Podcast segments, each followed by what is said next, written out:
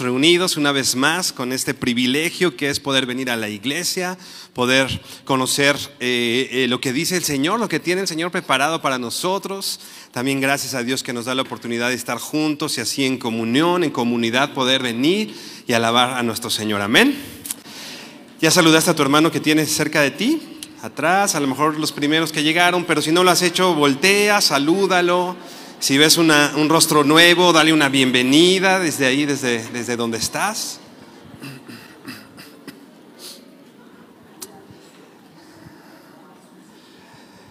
Hace, hace algún tiempo leía un libro en que el autor decía que los cristianos tenemos algo así como, como una amnesia espiritual como que se nos olvida fácilmente lo que el Señor ha hecho con nosotros, se nos olvida eh, todo el tiempo que el Señor ha caminado, que eh, nos, ha, nos, ha, fortalecido, nos ha sustentado.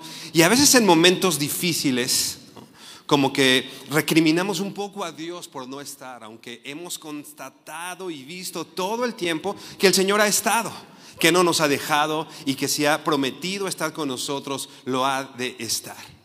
Pero nosotros muchas veces con una perspectiva eh, afectada tal vez por nuestro pecado, afectada por la situación misma que estamos viviendo, no vemos, como decía, con una perspectiva de acuerdo a lo que hemos constatado del Señor, sino más bien vemos eh, eh, nublado, vemos polarizado por estas situaciones difíciles hasta eh, llegar a, situaciones o al momento en que dudamos de la bondad de Dios, dudamos que Dios esté con nosotros, dudamos que Dios está ahí pero es importante quitar esas nubes, esas cosas que eh, inundan nuestros ojos y poder regresar nuestro corazón eh, eh, al Señor constatando todo lo que Él ha hecho. Él ha provisto, Él ha dado provisión. Lo hemos visto las semanas eh, eh, pasadas, anteriores. El Señor ha provisto todo el tiempo. Ha provisto de su poder, ha provisto de su gracia, de su grandeza, de, eh, de salvación, de tantas cosas que el Señor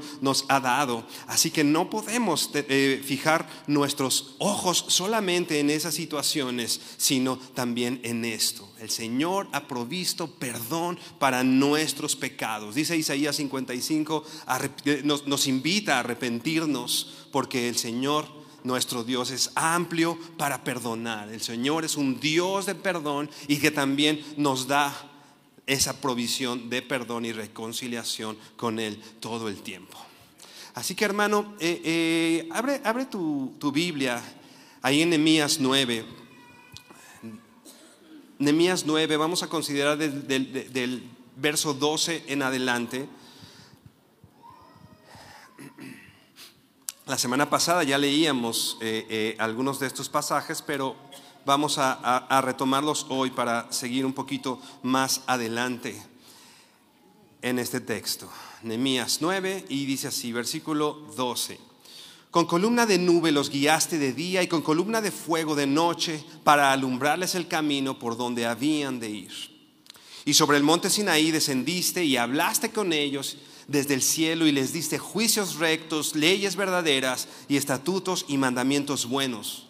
Y les ordenaste el día de reposo, santo para ti, y por mano de Moisés tu siervo les prescribiste mandamientos, estatutos y la ley les diste pan del cielo en su hambre y en su sed les eh, sacaste aguas agua de la peña y les dijiste que entrasen a poseer la tierra por la cual alzaste tu mano y juraste que se las darías. Mas ellos y nuestros padres fueron soberbios y endurecieron su cerviz y no escucharon tus mandamientos, no quisieron oír ni se acordaron de tus maravillas que habías hecho con ellos antes endurecieron su cerviz y en su rebelión pensaron poner caudillo para volverse a su servidumbre. Pero tú eres Dios que perdonas, clemente y piadoso, tardo para la ira y grande en misericordia, porque no los abandonaste. Hermano, inclina tu rostro y vamos a orar. Señor, queremos darte gracias porque eres bueno y porque hoy, Señor, podemos constatar podemos ser testigos de tu gran bondad y misericordia todo este tiempo, todos estos años en los cuales tú has estado, nos has sustentado, nos has dado, Señor, lo que hemos necesitado, Padre. Y te damos gracias por eso, Señor, por la bendición que todos los días ha sido sobre nuestras vidas, Señor. Te pedimos, Padre, que en medio de las dificultades y en medio eh, incluso de nuestra rebeldía, Señor, nosotros podamos dar cuenta que tú estás ahí como un Padre, Señor, listo para perdonar, Señor, y con tus brazos abiertos para poder nosotros regresar eh, eh, arrepentidos, Señor, y con nuestros ojos puestos en ti, Dios. Te pedimos esta mañana que nos hables eh, que transformes nuestro corazón y nuestra vida, Dios, para que podamos, considerando lo que está, Señor, escrito, que tú permitiste que estuviera escrito para edificación nuestra, Señor, poder salir de aquí, Señor, con una perspectiva diferente de las cosas, dispuestas a honrarte, a exaltarte y a darte a ti, Señor, toda la gloria en nuestra vida, Padre. Te bendecimos, Señor, en el nombre de tu Hijo Jesucristo. Amén. Hermanos, si tú recuerdas Nehemías 9, todo lo que hemos estudiado, ya eh, las murallas, que eh, toda la primera parte, del, primer parte del libro eh, estuvo alrededor de eso, las murallas se levantan, ya está todo listo, las puertas listas, y ahora va a pasar algo importante. Tú no das seguridad a un, a un lugar, y lo importante de ese lugar o el motivo de la seguridad no son las puertas en sí o las protecciones de las ventanas. En realidad brinda seguridad para algo valioso que hay dentro de ese lugar. El pueblo de Israel había levantado las murallas y, ahora venía algo valioso, algo importante por lo cual era necesario que tuvieran esa seguridad, algo que iba a pasar adentro en el pueblo, internamente, la restauración del pueblo, la restauración de la adoración, la restauración de su comunión con el Señor. Y en este momento está pasando, se levanta todo el pueblo en el, en el capítulo 8, si tú lo recuerdas, se levanta todo el pueblo como un solo hombre y le pide a Esdras, por favor, léenos el libro de la ley, queremos saber lo que dice la ley.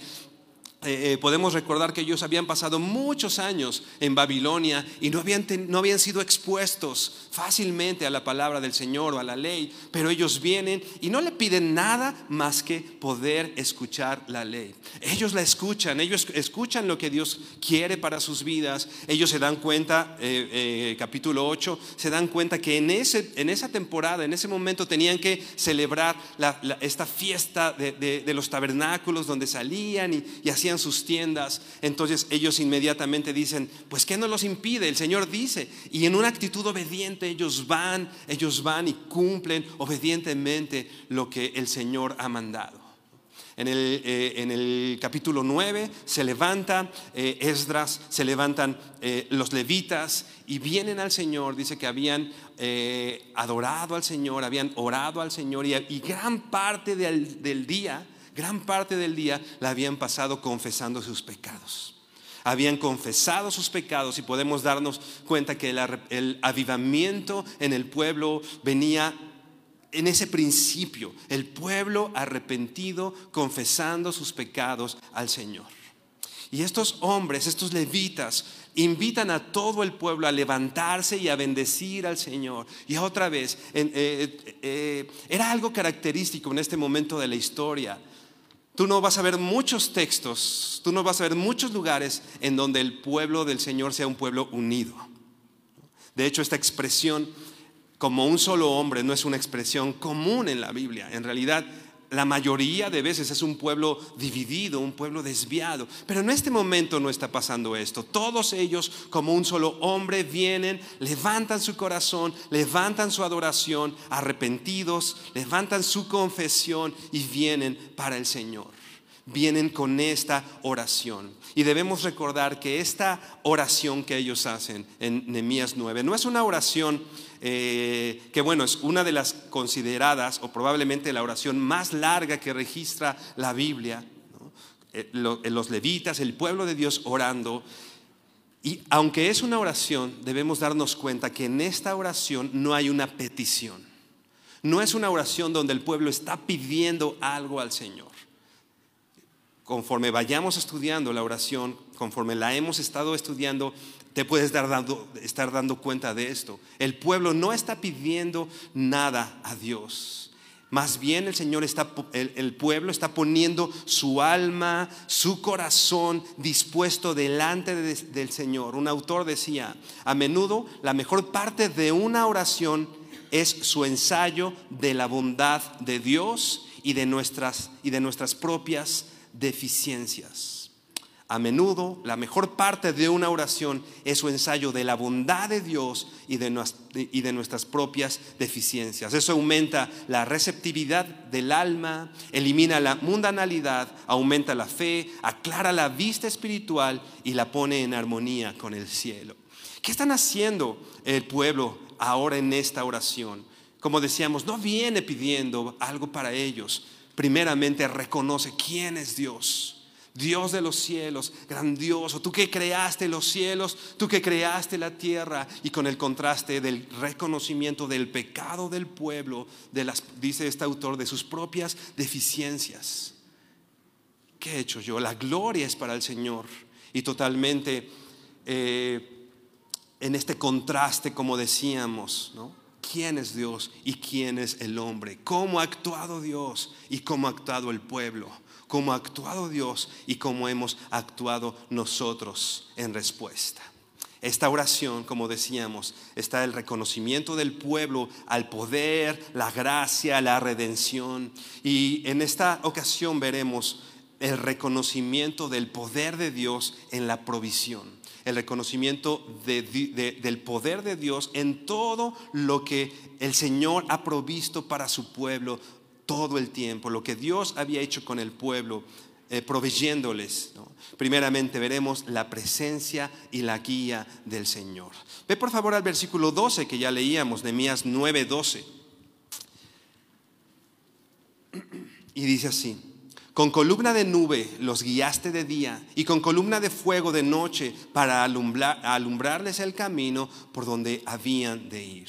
Si tú recuerdas este momento, el cual el pueblo está recordando, el pueblo estaba saliendo de Egipto eh, después de haber visto eh, eh, esta situación de las plagas, se abrió el mar, Dios los había librado de la esclavitud de, de, quizá el pueblo más poderoso en ese momento y el Señor hace un milagro y los saca y los lleva y finalmente los lleva a un desierto no los lleva directamente a la tierra prometida. Ellos tienen que transitar por un desierto. Dice el libro de Deuteronomio que eh, les hizo pasar o ellos atravesaron situaciones difíciles, todas las complicaciones que representaba el desierto, pero dice Deuteronomio, para la postre hacerte bien. Había un bien, había un plan de Dios con el pueblo atravesando el desierto. Aún en el momento difícil, el propósito, como dice Jeremías, los planes que tengo para ti son de bien y no son de mal.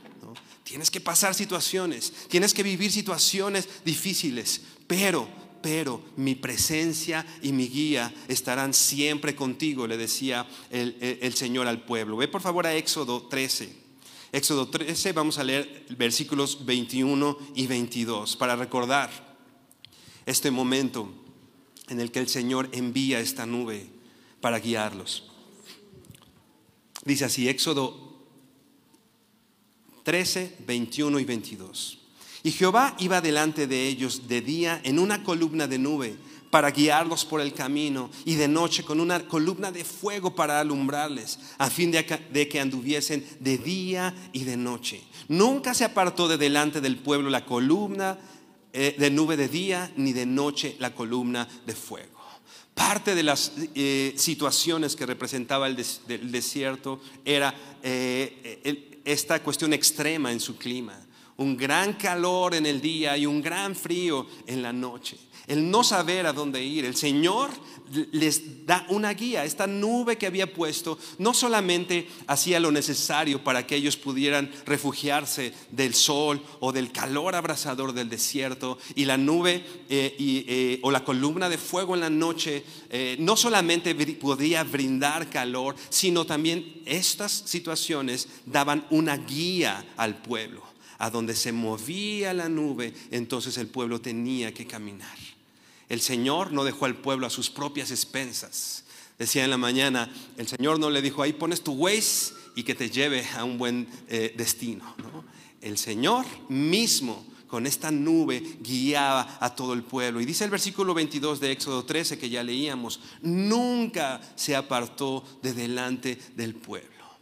Como hemos de estudiar hoy y como lo hemos leído y sabemos, el pueblo se apartó, dio la espalda al Señor, hizo, pecó, hizo grandes, grandes males.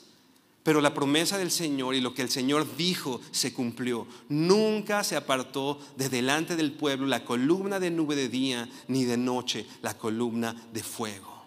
Esto también era un símbolo, era una evidencia de la presencia de Dios con ellos, que los guiaba y los protegía.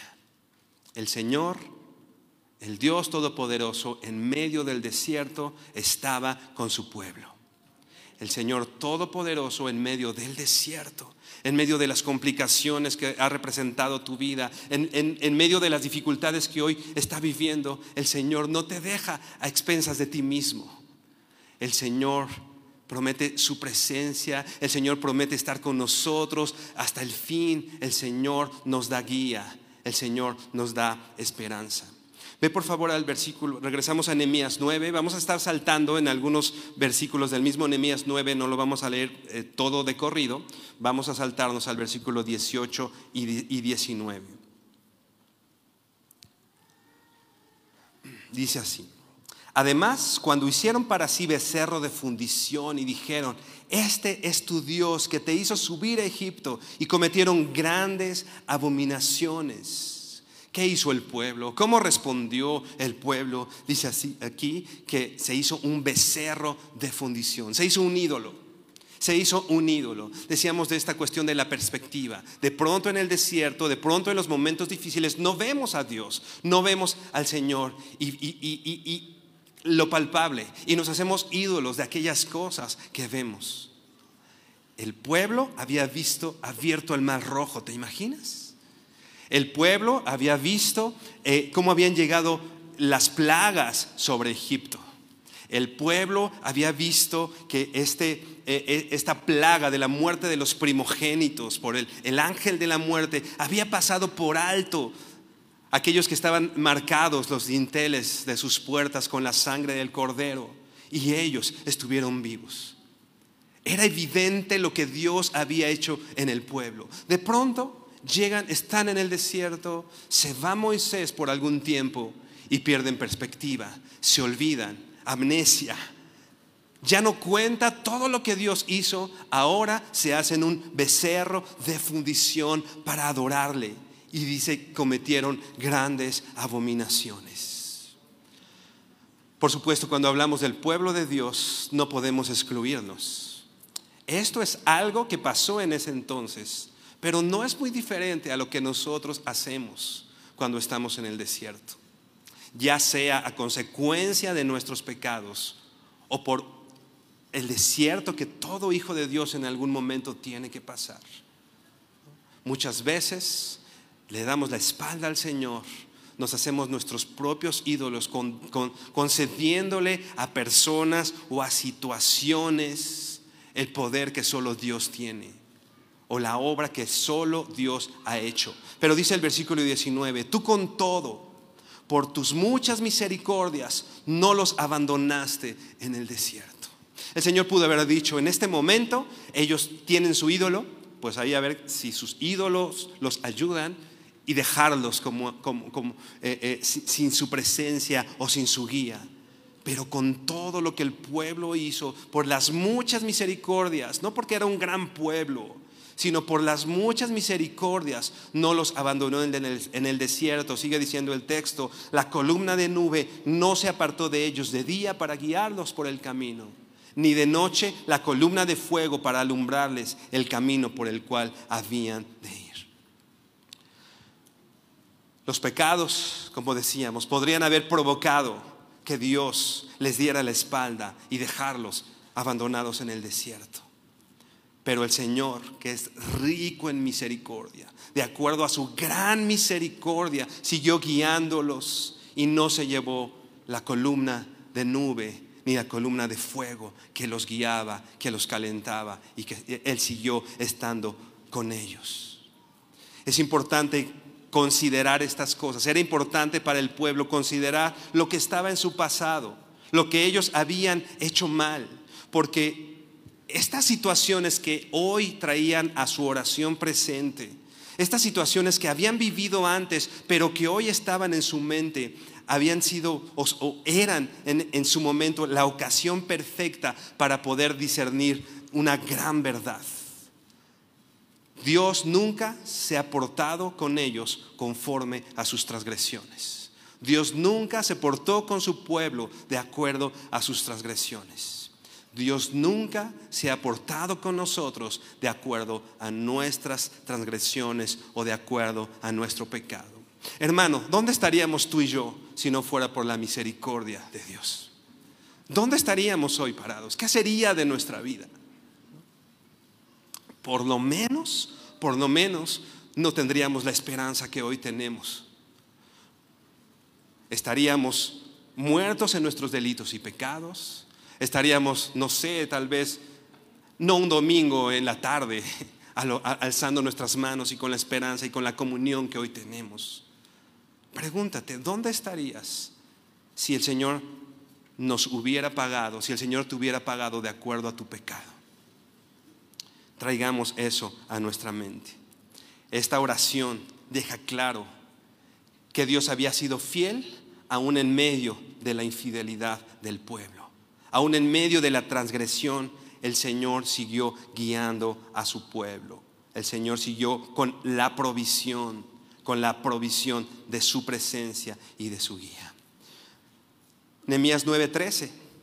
Podemos ver ahora que también el Señor provee la instrucción, provee la enseñanza.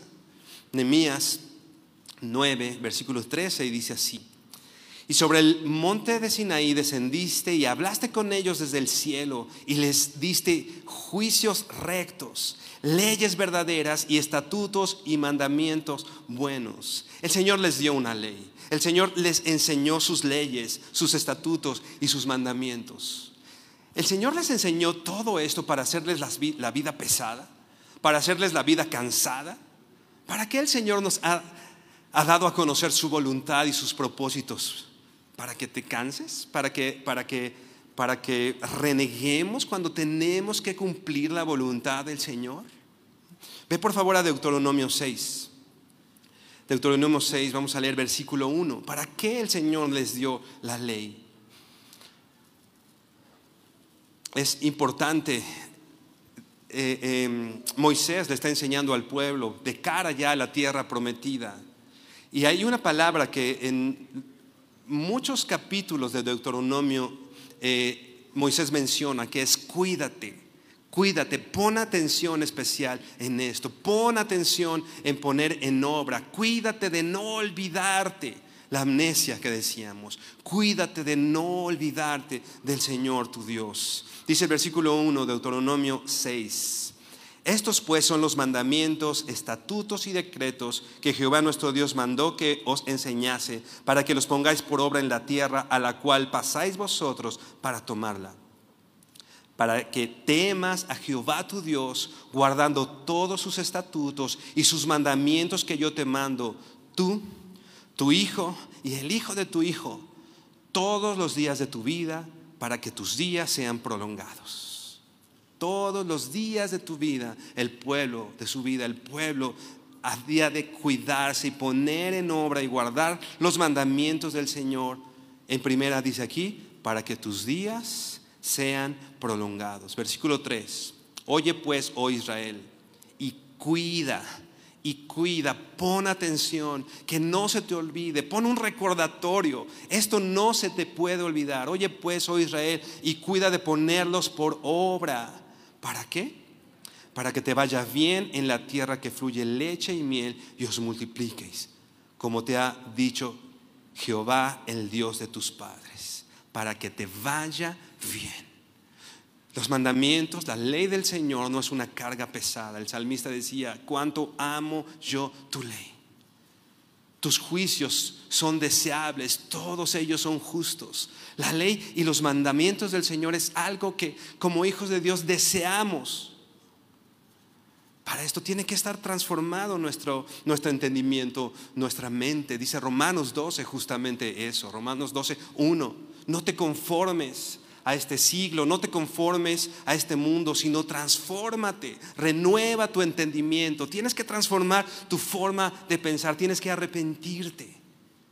Y entonces presenta tu cuerpo en sacrificio vivo, santo, agradable al Señor, que esto es vuestro culto racional. Y entonces podrás entender cuál sea la buena voluntad de Dios, agradable y perfecta. Alguien que tiene transformada su mente puede decir como el salmista, Señor, cuánto yo amo tus mandamientos.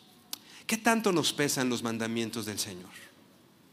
Conoces la voluntad de Dios, sabes lo que el Señor te ha dicho que hagas y te pesa muchísimo. Y nos pesa.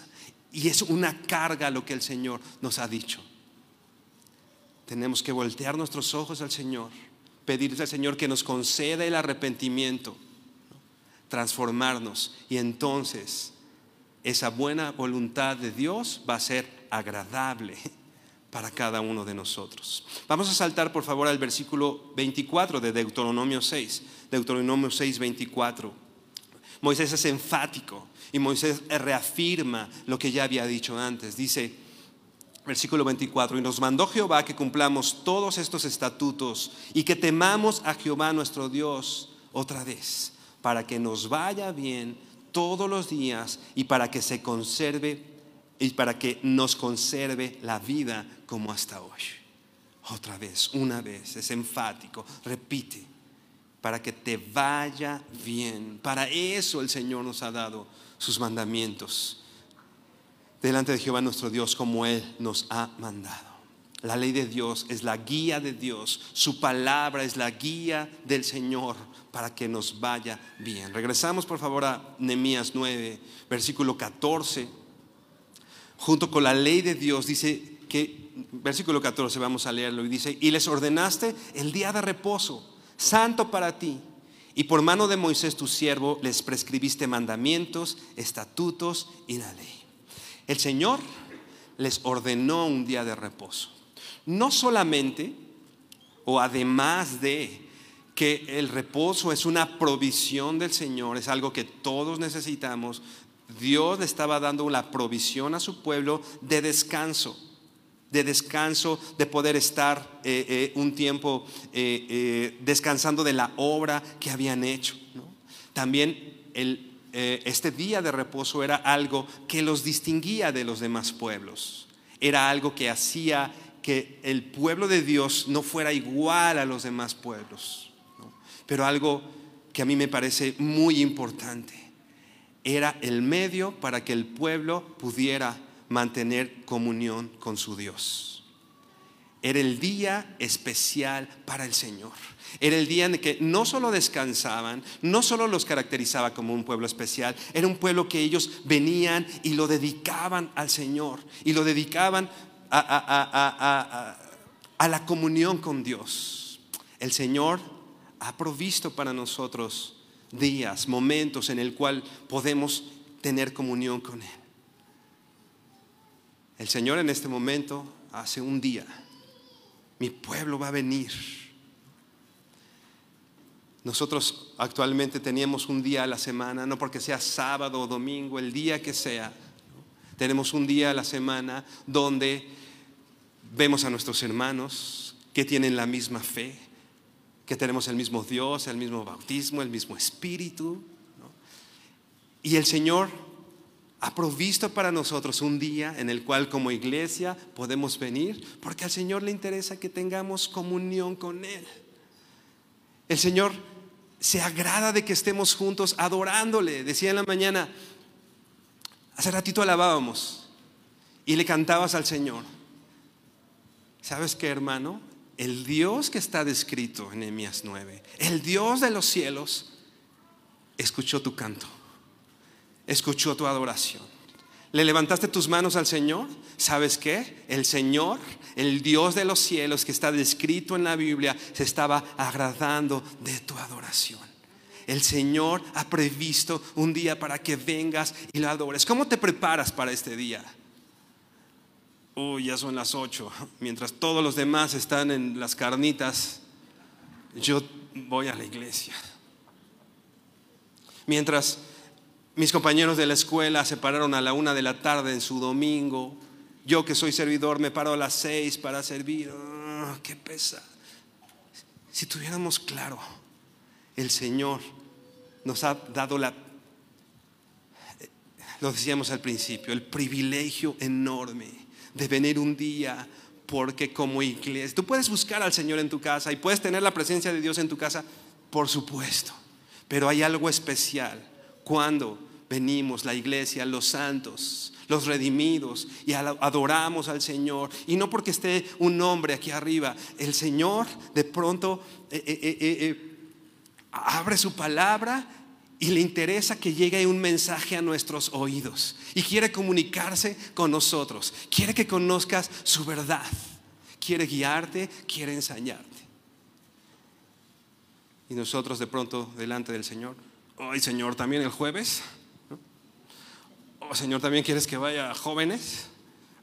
Si valoráramos, si valoráramos lo que el Señor hace en medio de la iglesia, creo que sería un momento alegre donde preparamos nuestro corazón y llegamos emocionados y lo adoramos y lo exaltamos y, y, nos ponemos nuestra mejor ropa y venimos con la mejor actitud porque nuestro Señor está en medio de nosotros. Desde este momento el pueblo, eh, Dios se interesó que el pueblo tuviera un día para el Señor. Hoy el Señor sigue buscando ese momento contigo. Estás en su agenda. Estás en su agenda estás, tienes una cita que el Señor ha diseñado para que podamos acudir mediante la hora de Cristo, podemos acudir ante su trono de gracia. Es un privilegio, hermano, que es importante que reconozcamos, que valoremos como de parte del Señor. El Señor también dio provisión de comida y de agua. Versículo 15 la provisión de alimento, la provisión de comida para su pueblo. Versículo 15 de Nehemías 9 dice así: Les diste pan del cielo en su nombre, en su sed, eh, perdón, les diste pan del cielo en su hambre, y en su sed les sacaste aguas de la peña, y les dijiste que entrasen a poseer la tierra por la cual alzaste tu mano y juraste que se las darías. Versículo 20. Vamos a saltar, Nehemías 9:20. Y enviaste tu buen espíritu para enseñarles, y no retiraste tu maná de su boca, y agua les diste para su sed. Aunque el pueblo le había dado la espalda al Señor, no retiró la nube y no retiró el maná de su boca y les siguió dando agua. Versículo 21, lo sustentaste 40 años en el desierto, de ninguna cosa tuvieron necesidad, sus vestidos no se envejecieron, ni se hincharon sus pies el Señor milagrosamente, imagínate, cayó pan del cielo. Imagínate, de una roca de pronto empieza a salir agua. Milagroso. Sabes que estoy seguro, hermano, que tú y yo hemos sido testigos de esos milagros. Pasamos la pandemia, ¿no? Hablaba apenas eh, la semana pasada con unos hermanos que, el, hermano trabaja en, de esas eh, taxis de aplicación y que decía que en ese tiempo no tenía trabajo, no había forma, la gente no salía, pero que milagrosamente ni un solo día en medio de la pandemia le faltó alimento para él y para sus hijos.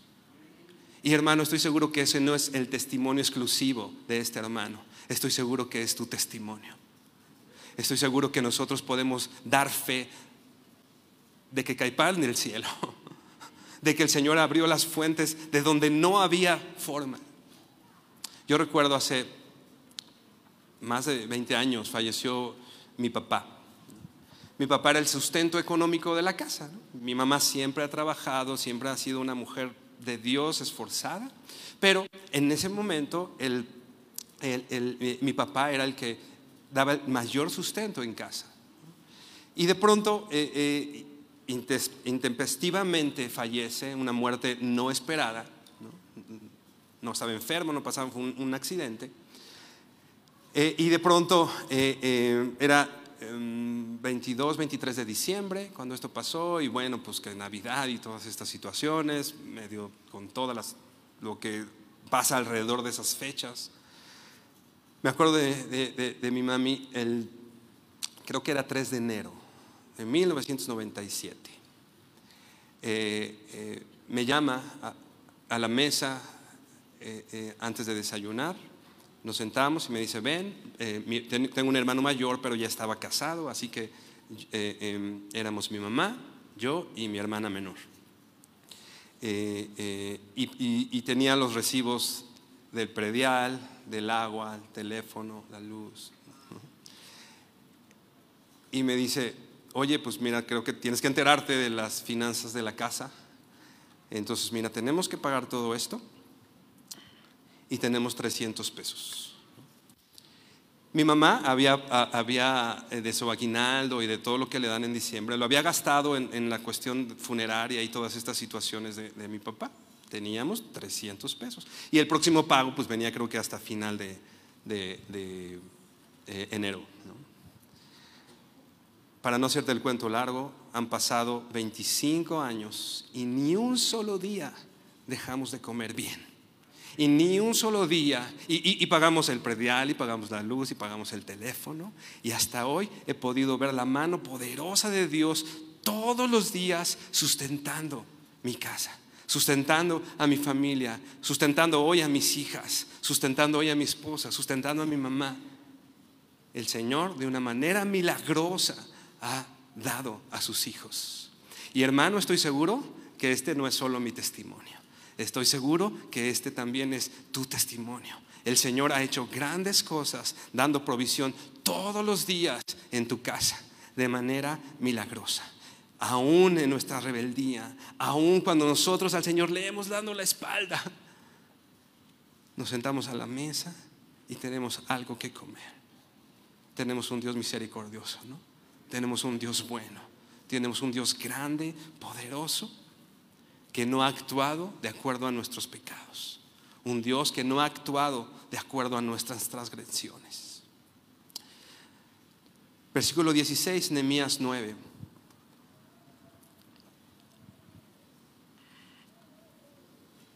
Nehemías 9:16 dice, mas ellos y nuestros padres fueron soberbios y endurecieron su cerviz y no escucharon tus mandamientos, no quisieron oír, ni se acordaron de tus maravillas que, que habías hecho con ellos. Antes endurecieron su cerviz y en su rebelión pensaron poner caudillo para volverse a su servidumbre. Esto es como respondió el pueblo. Esto es lo que hizo el pueblo. Fueron, dice aquí, soberbios. Fueron. Decíamos Deuteronomio, cuídate de no olvidarte que la provisión siempre ha venido de parte de Dios, que es el, el, que te da y el que te ha dado la capacidad para trabajar, te ha dado las fuerzas y creas en tu corazón que las cosas que tienen vienen de tu mano. Soberbia. Mas ellos y nuestros padres fueron soberbios y se endurecieron y no quisieron, dice aquí, no quisieron oír ni se acordaron de las maravillas que habías hecho con ellos. Muchas veces en estos momentos difíciles, en estos momentos en el desierto, ya sea por nuestro pecado o por cualquier otra circunstancia que estamos en el desierto o en la, en la enfermedad o en situaciones, como decíamos, no nos queremos acordar de las maravillas que ha hecho el Señor con nosotros. Importa mi dolor, importa mi enfermedad, importa mi situación. Y de lo que hizo Dios es historia. No se quisieron acordar de tus maravillas que habías hecho con ellos. Pero dice la última parte del texto, pero tú, pero tú eres Dios que perdonas, clemente y piadoso, tardo para la ira y grande en misericordia, porque no los abandonaste. Hermano, tenemos un Dios que perdona. ¿Tu Dios ha sido clemente contigo? ¿Tu Dios ha sido piadoso contigo? ¿Tardo para la ira? Conmigo sí. Se necesita conmigo ser tardo para la ira y grande en misericordia. El Señor ha sido eso con cada uno de nosotros porque no nos ha abandonado. ¿No mereciéramos ya a estas alturas el abandono del Señor? Pero con todo, no porque somos buenos, no porque somos eh, eh, algo, no porque somos especiales, sino porque Él es misericordioso, sino porque Él es clemente y piadoso. Dios que perdonas, esta palabra o expresión Dios que perdonas, se traduce en otras versiones como Dios de perdón, particularmente una que me llama mucho la atención, listo para perdonar, listo para, para perdonar, dispuesto para, para perdonar o de un perdón abundante. Dios no es un Dios que reacciona para perdonar. Dios no me perdona porque le llego con mis muchas lágrimas y le hago manita de puerco y entonces, ah, sí, te perdono. Dios perdona porque Él es un Dios perdonador, un Dios de perdón.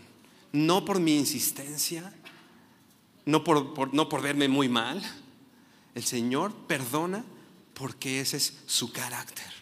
Él es Dios de perdón. Esta, esta palabra listo para, para perdonar me, me, llama la atención a Lucas 15. Por favor, abre tu Biblia en Lucas 15, en la historia del hijo pródigo. Tú te acuerdas de este muchacho que le da la espalda a su padre y prácticamente le dice que quería verlo muerto. No, no quiero nada de ti, lo único que quiero de ti es tu dinero. Dame lo que me pertenece y le da la espalda a su padre y se va, pensando solamente en él, haciendo una gran afrenta en contra de su padre. Y dice el versículo 17 de Lucas 15, cuando finalmente entró en razón, se dijo a sí mismo, en casa hasta los jornaleros tienen comida de sobra y aquí estoy yo muriéndome de hambre. Cuando finalmente entró en razón, cuando finalmente cambió su manera de pensar, cuando finalmente y recuerda lo que había en casa de su padre arrepentido, recuerda lo que él tenía con su padre. Dice el versículo 18, volveré a la casa de mi padre y le diré, Padre, he pecado contra ti, he, pecado contra el cielo y contra ti. Ya no soy digno de que me llamen, de que me llamen tu hijo te ruego que me contrates como un jornalero. Regresa en esta actitud, dice el versículo 20. Entonces regresó a la casa de su padre. Y cuando todavía estaba lejos, su padre lo vio llegar.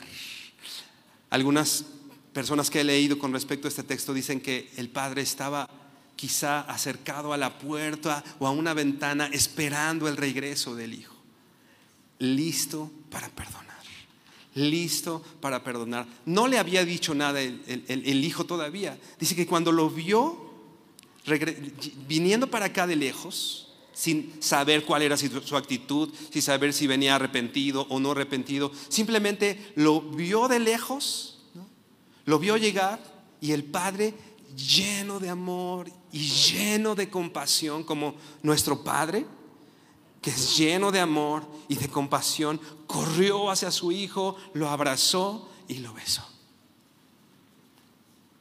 Todavía no le decía nada. Versículo 21. Su hijo le dijo, Padre, he pecado contra el cielo y contra ti, y ya no soy digno de que me llamen tu hijo. Y el papá ni le responde.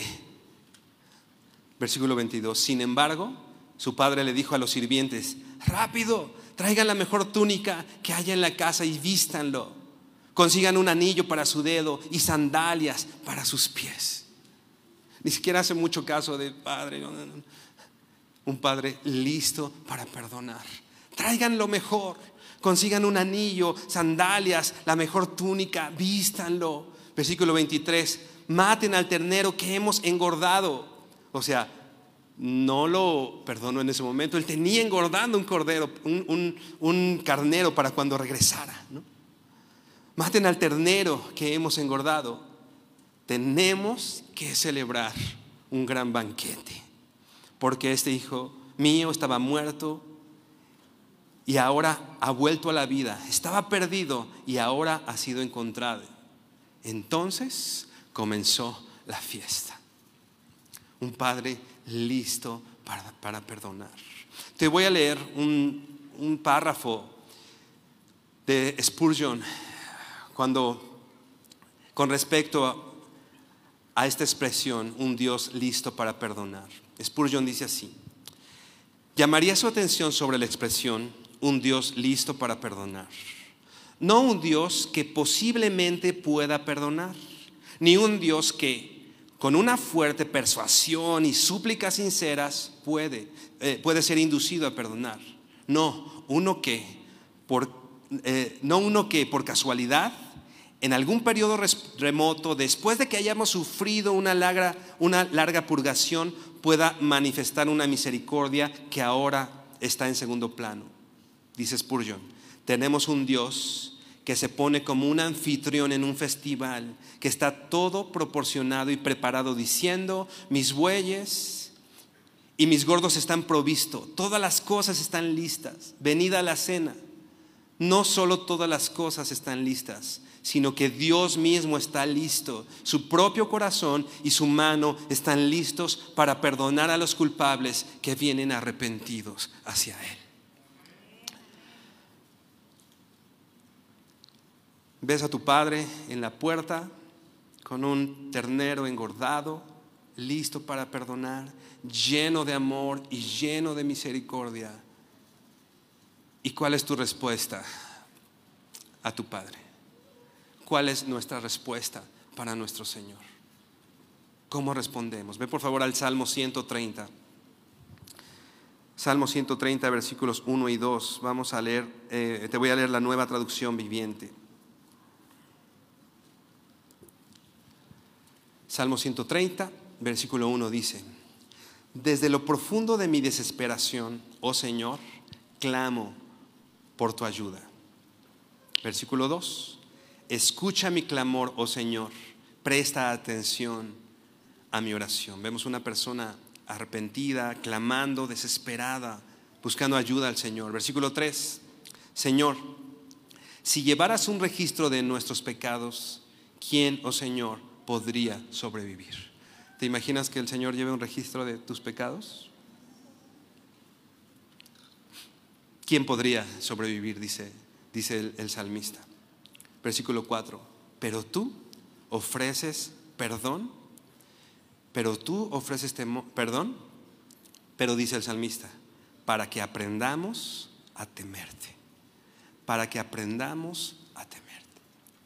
Ese perdón que el Señor nos ofrece no es para que nos demos la espalda y sigamos en las mismas y y sigamos haciendo lo mismo. El Señor es un Dios que está listo para perdonar, pero su perdón nos lleva a vivir en temor de Dios, buscando hacer la voluntad de Dios, teniendo la convicción de la presencia de Dios en nuestras vidas. Si tú tienes la convicción de que el Señor te ve, si tú tienes la convicción de que el Señor está contigo y te acompaña, ¿tomarías las mismas decisiones? ¿Entrarías a los mismos lugares? ¿Visitarías las mismas páginas? ¿Qué en nuestra vida cambiaría teniendo la convicción de, la, de Dios en nuestras vidas? Pues el perdón de Dios, si tú has sido receptor del perdón de Dios, este perdón te lleva a temerle y a vivir una vida congruente a ese temor. Vamos por favor a Romanos 2. Romanos 2, versículo 4. También te voy a leer la nueva traducción viviente. Romanos 2, versículo 4.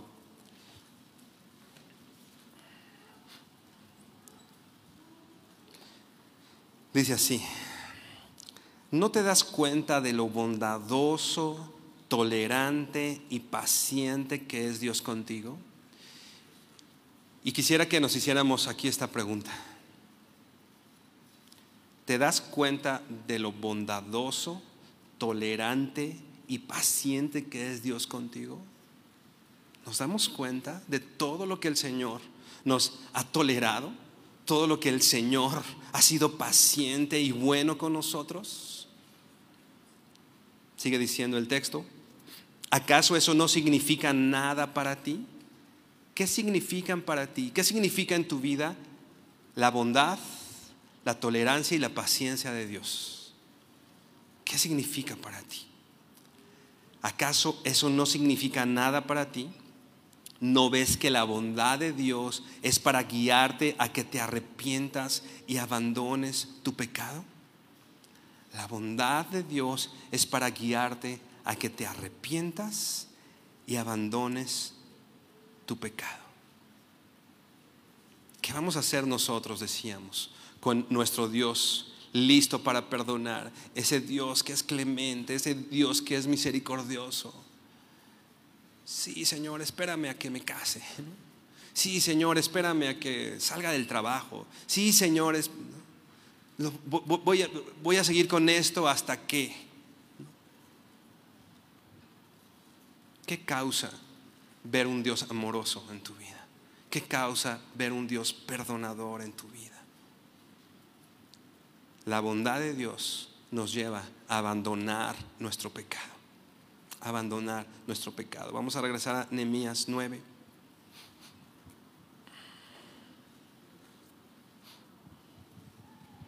Versículo 18 y 19 que ya leíamos dice,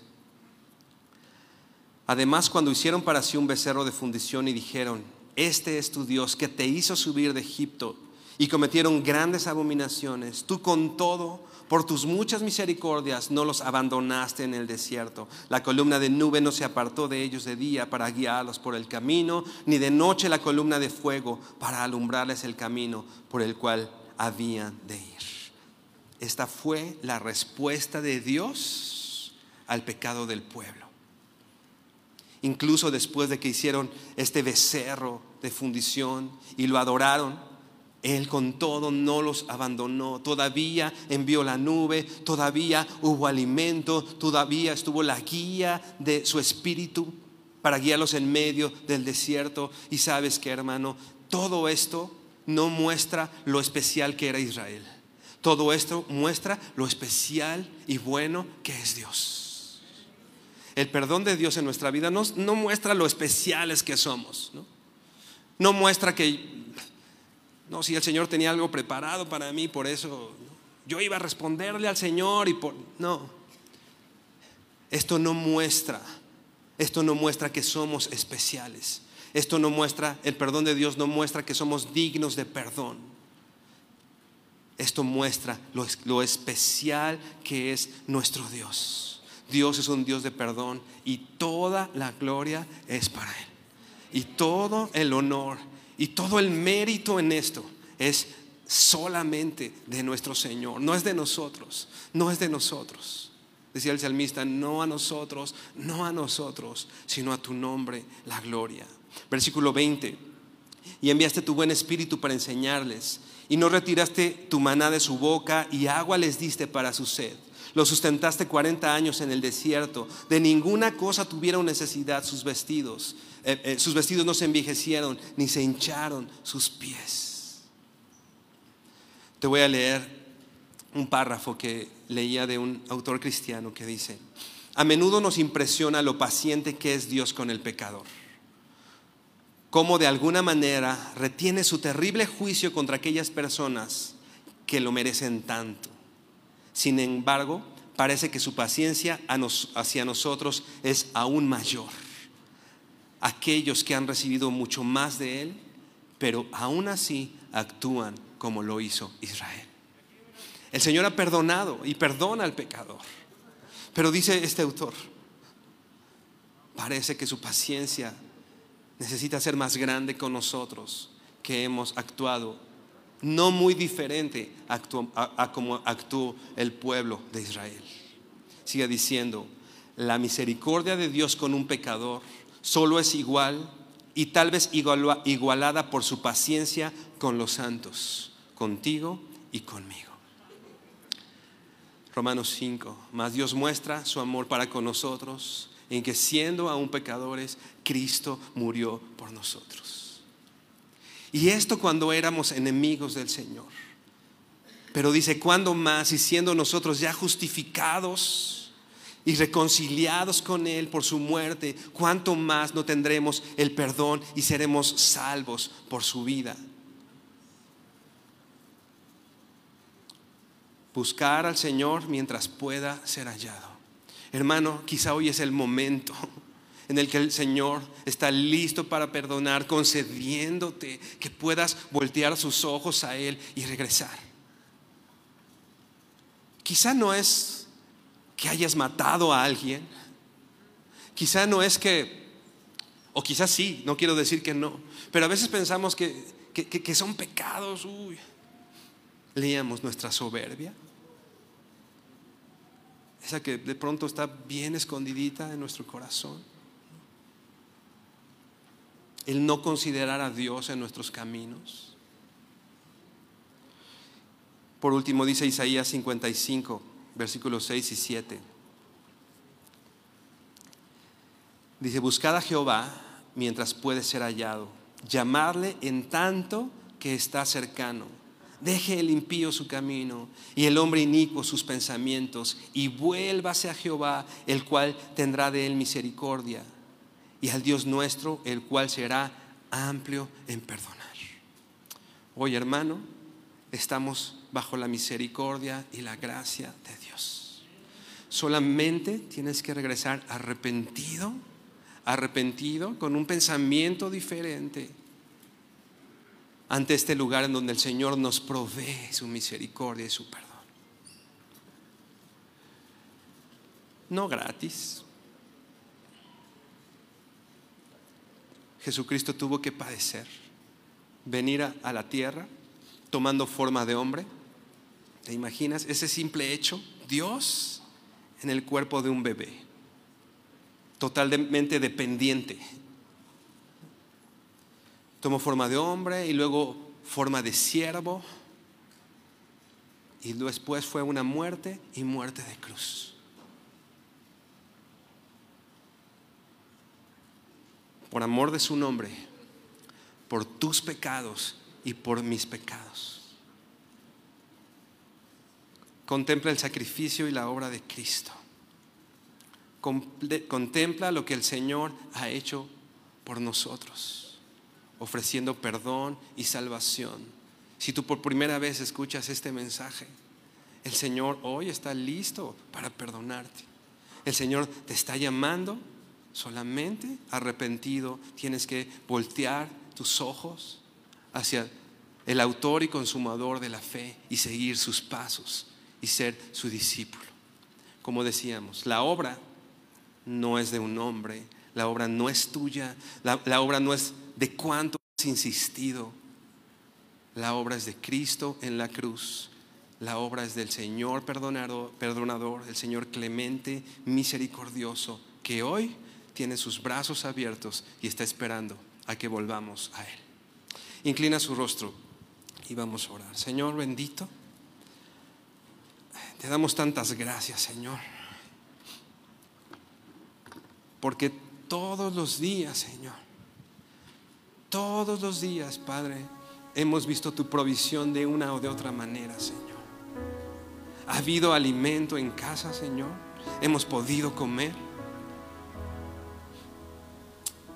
Todos los días, Señor, que hemos tenido la intención, podemos salir y observar ese precioso cielo que tú has creado, desde el cual, Señor, tú te revelas, Señor y nos has provisto, Señor, para poder ver tu grandeza, para poder ver tu poder. Nos diste la provisión de la salvación, Señor, cuando nosotros estábamos muertos en nuestros delitos y pecados, Señor. Perdona, Señor. Perdónanos, Señor. Estamos arrepentidos de aquellas veces, Señor, que dudamos de lo que hemos podido constatar con nuestras propias manos y con nuestros propios ojos. Tú has estado con nosotros todo este tiempo, Señor. Y si algo mereciéramos, Señor, sería tu abandono. Pero dice tu palabra, Señor, que tú dejaste a tu Hijo en la cruz, Señor, sufriendo el abandono del Padre, para que nosotros, Señor, pudiéramos disfrutar de tu presencia y de tu gracia, Señor. Estamos arrepentidos, Señor. Estamos arrepentidos. Perdona mi pecado. Perdona mi soberbia, Señor. Perdona mi incredulidad, Señor. Todas mis mentiras, Señor. Tú conoces, Señor, lo profundo de mi corazón. Y tú sabes, Señor, que te he ofendido, Señor, que hemos pecado contra el cielo y contra ti, Señor. Pero que hoy, Señor, con una nueva mente puesta en nosotros por tu Hijo Jesucristo, podemos darnos cuenta de nuestros pecados, Señor. Y podemos voltear nuestros ojos hacia ti, Padre, arrepentidos, suplicándote perdón, Señor. Gracias, Señor, por la esperanza que hoy nos da, Señor. Un día te veremos, Señor, y estaremos contigo, Señor. Decía el apóstol Pablo, ¿quién me librará de este cuerpo de maldad que queriendo hacer lo bueno, de esta ley que queriendo hacer lo bueno hago lo malo, Señor? Pero las gracias sean dadas a ti, Señor, que nos das la victoria en tu Hijo Jesucristo. Señor, te bendecimos y te honramos, porque hoy estás con nosotros, Señor. Te bendecimos y te honramos, porque tú eres ese Señor bueno, grande y misericordioso. Bendito eres tú por los siglos de los siglos. Amén y amén.